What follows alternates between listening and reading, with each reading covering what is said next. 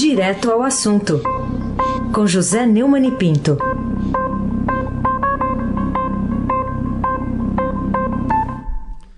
Neumani, bom dia. Bom dia, Raíssen Abac, o craque. Bom dia, Carolina Ercolim, tintim por tintim. Bom dia. Ou é milu por milu, como é que é? não, não rima. Não rima? É. Vamos voltar a rima. Bom dia, Almirante Nelson, o seu pedalinho. Bom dia, Bárbara Guerra. Bom dia, Clã Bonfim, Manuel Alice Isadora. Bom dia, Juliano. Ei, bom dia, meu caro, meu melhor ouvinte, ouvinte da Rádio Eldorado 107,3 FM. Aí se abaque o craque. Vamos lá, título aqui de reportagem né, publicada pelo Estadão. Papa Francisco recebe Lula em reunião privada no Vaticano. O que, que você diz sobre esse encontro entre o Santo Padre e este fiel? Pois bem, é, o Lula é católico, o Papa é o chefe dos católicos. O que é que há de mal no Papa receber o Lula? Tudo de mal. É, eu sei que a religião católica, eu sou católico, fui seminarista, sou fã de Ernest Renan, escritor sobre as origens do catolicismo, e a origem do catolicismo é o amor e é o perdão. Mas, mas, veja bem, é, o Lula não é o ser humano mais honesto da história do Brasil. O Lula é um ladrão, é um lavador de dinheiro. E eu não digo isso por perseguição ou por obsessão que eu tenha nele, não. É por obsessão que eu tenho pela verdade, pelos fatos. O Lula foi condenado em três instâncias, com decisão de um juiz é, e mais oito desembargadores e ministros até a terceira instância. Depois foi solto por decisão de seus amiguinhos no Supremo. O Papa recebe quem ele quer, mas eh, o Papa também é chefe de Estado. O Papa é chefe do Vaticano. E nessa condição, como o Vaticano tem relações com o Brasil, como o Brasil ainda não tiraram esse galardão do Brasil, é a maior população católica do mundo, mas tam, hoje a Igreja Católica está perdendo terreno aceleradamente para os evangélicos, entre os cristãos, né? não precisa nem deixar de ser cristão para deixar de ser católico, ah, há uma demonstração clara de que esse desprezo eh, que o Papa devota às decisões do eleitorado brasileiro, como por exemplo não vir visitar o Brasil depois da vitória do, eh, do Bolsonaro sobre o seu amiguinho esquerdista Lula, eh, o Papa é um dos grandes responsáveis por isso, afinal de contas é ele quem condu conduz a Igreja Católica. É, é, eu, eu gostaria de saber se foram é, se foram é, jogados no lixo os dez mandamentos. Porque o oitavo mandamento diz não furtarás, né? O Lula, declaradamente, a justiça já decidiu isso, é, furtou. Inclusive o Supremo que o soltou não devolveu a ele a condição de inocência, né?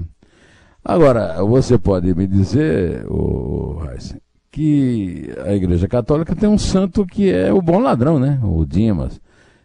Que ali foi uma concessão especial de Jesus Cristo. Será que na condição de soldado de Jesus Cristo o Papa Francisco também tem essa condição especial de considerar Lula o bom ladrão? Era só o que faltava, né?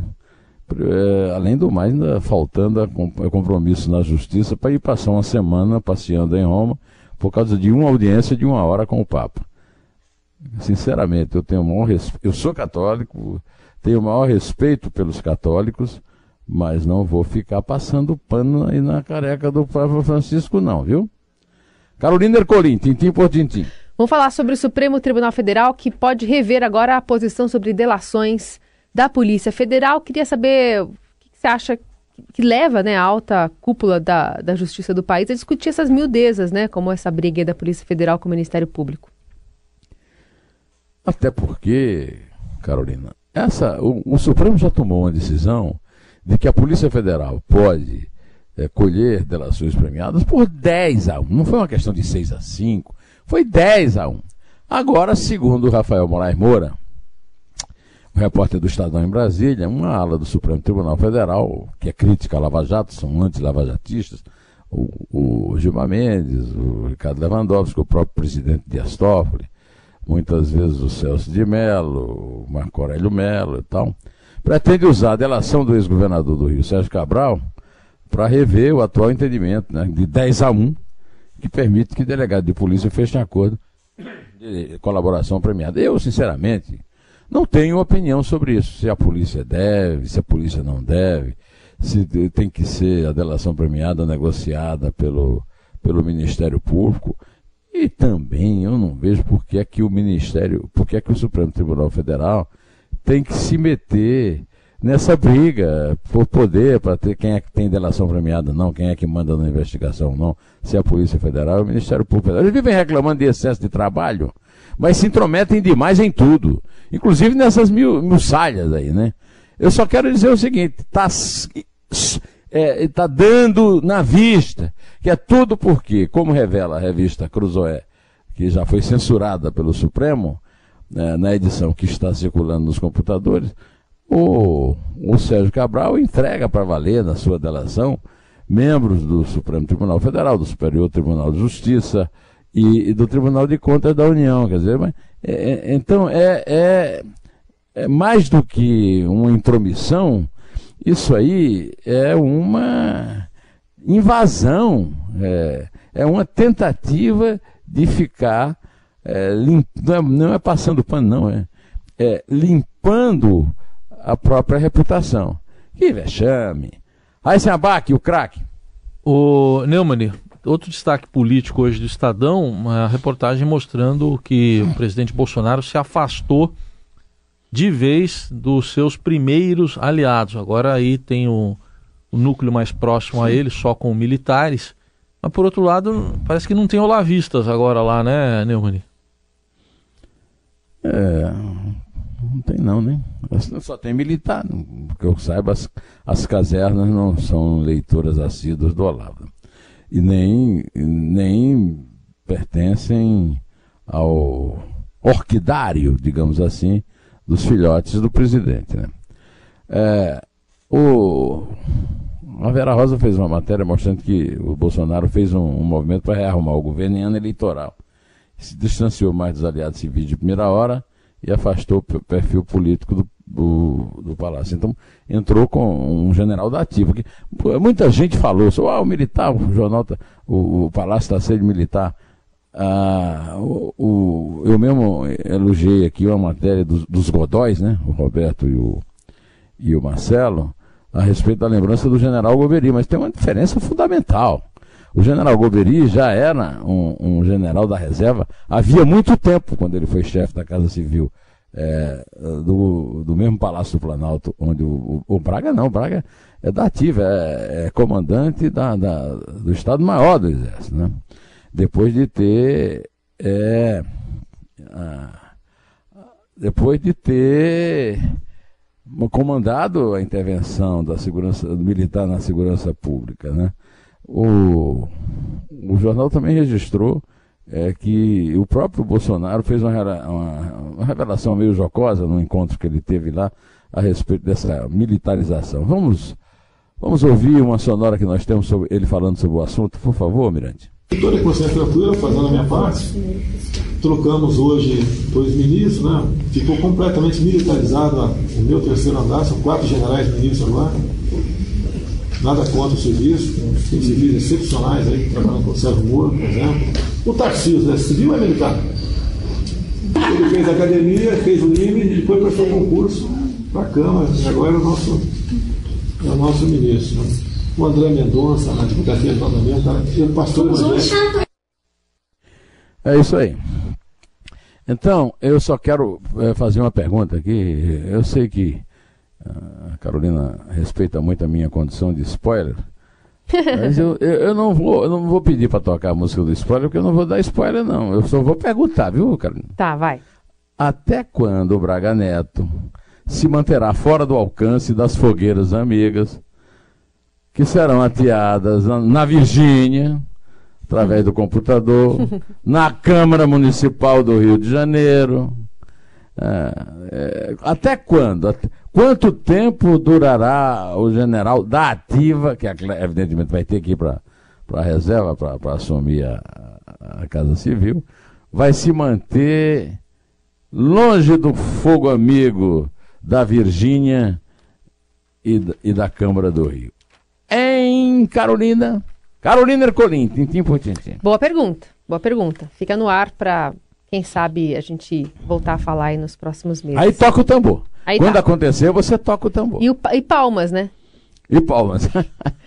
o, o, o, vamos falar outra coisa aqui, Neumani, sobre o ministro Sérgio Moro. Tem aqui a coluna do Estadão hoje abrindo destaque falando sobre o Moro longe da milícia e dentro da polarização. Né? Alguns analistas não deixaram de observar com atenção os movimentos do ministro nesta semana em que as mudanças na esplanada e a agenda das reformas lotaram esse noticiário. Por que você acha que o ministro ficou no centro do debate sobre a atuação das milícias no Rio? Sempre que o ministro vai à Câmara, aparece esse deputado Glauber Braga para insultá-lo. Né? É, é do PSOL, né? O ministro, o que o ministro falou, e que depois teve muita polêmica, é que o, PSOL votou, votou contra o, o pacote anticrime dele. É verdade, o PSOL não tem nenhuma obrigação de votar a favor ou contra o pacote, mas votou. Votou. Então, se alguém pode ser, não há nenhuma, é, eu pelo menos não conheço, de repente alguém pode me informar se existe.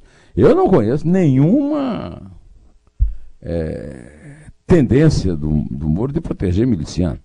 Agora, o PSOL, sim, o PSOL tem várias notícias a respeito. De qualquer maneira, como lembra bem o Alberto Bombig na coluna do Estadão, é, o, o Moro está longe da milícia, mas bem dentro da polarização política. Raíssen Abac, o craque. Falando ainda no ministro Sérgio Moro, o Neumann, isso é uma pesquisa que foi divulgada pela revista Veja, que é dizendo que agora, nesse momento, né, dois anos antes da, do ano eleitoral de 2022, tem um favoritismo no segundo turno do presidente Jair Bolsonaro em relação a todos os seus pretendentes, aos pretendentes ao cargo, né? Mas tem uma exceção. A exceção é o ministro da Justiça, Sérgio Moro. Como é que você analisa? Eu nem analisei, eu contei isso ontem, não foi? Quer dizer, não falei na pesquisa da Veja, mas falei que quanto mais apanha, mais cresce o Sérgio, o, o, o Sérgio Moro nas pesquisas.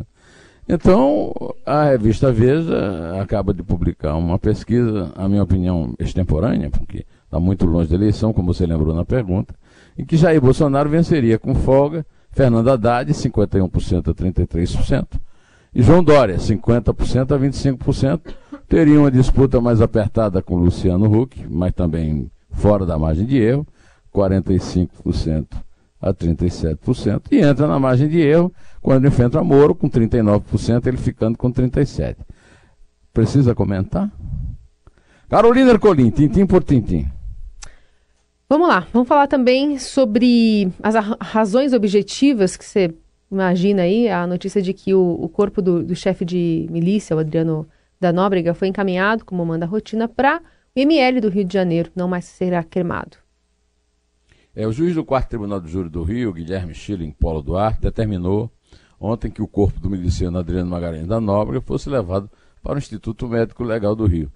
Ah, a bem da verdade, não seria nem notícia, porque todo o corpo em morte violenta é, é encaminhado para o, o, o, Instituto Médico Legal.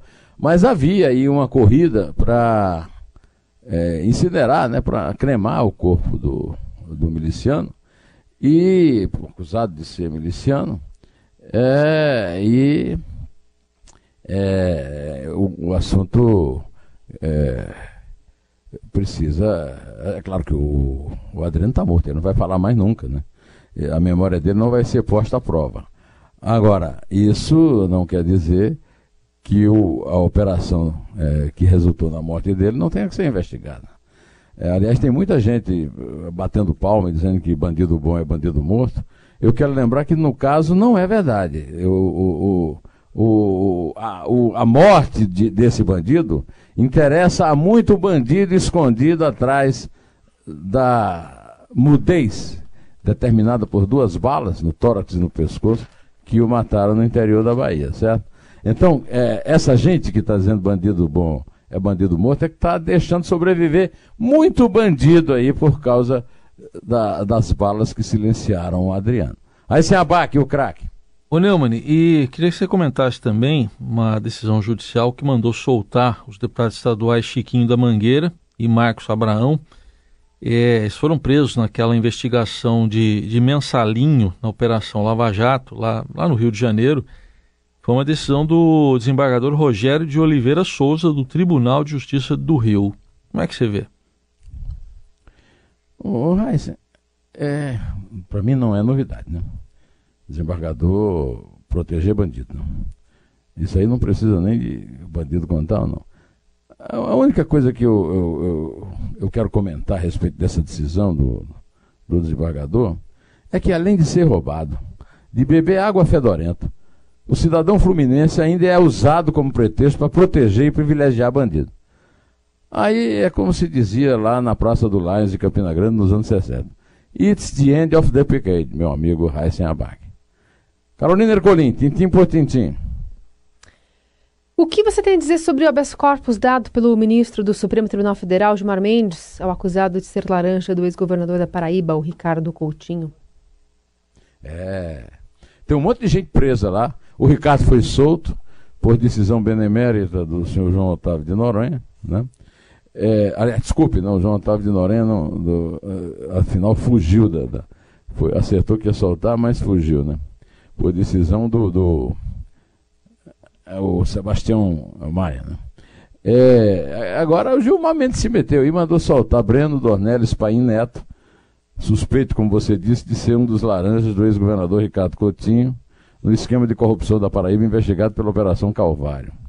O, o, o cidadão em questão é acusado de pertencer à organização criminosa Orcrim Ricardo Coutinho pelo Ministério Público. O ministro revogou a prisão preventiva e determinou que ele se apresente regularmente à justiça e não saia da comarca de uma pessoa. Comentário para isso aí. o sobrinho do marido de Raquel Coutinho, irmã do ex-governador, Breno, abriu em 2016 com a mãe, Denise Krumenauer, uma suposta empresa de fachada com capital inicial de um milhão e meio de reais, segundo as investigações. O que eu mais. Eh, fico é, até revoltado com as decisões de Gilmar Mendes é que ele não, ele, ele não apenas protege bandido, ele sempre tem uma palavrinha desagradável para juízes ou desembargadores ou ministros que não protegem os bandidos como eles protegem. Então, ele, ao soltar o seu Breno, ele disse que os fatos são vagos, genéricos e parecem não se subsumir claramente a nenhum tipo é, de é, incrimina, é, incriminador, é, é, é de lascar essa linguagem também. Aí vem os fundamentos da prisão preventiva, preventiva decretada pelo desembargador Ricardo Vital de Almeida, do Tribunal de Justiça da Paraíba, em 16 de dezembro de 2019, são bastante precários, sobretudo em relação à ausência de elementos concretos mínimos que apontem a participação do paciente na empreitada criminosa, escreveu Gilmar Mendes. Então, o Gilmar Mendes sempre ele dá um, um beijo e uma lambida no bandido e uma mordida ou um tapa na cara do juiz, do, do desembargador, do ministro que não trata os bandidos como ele trata. Para Gilmar e seus asseclas no Supremo, Ricardo Lewandowski, é, é, Dias Toffoli, Marco Aurélio Melo, é, bandido sempre tem razão e proteção. E é com essas palavras que eu peço que a Carolina, por favor, inicie a contagem regressiva. É três. É dois. É um. Pé.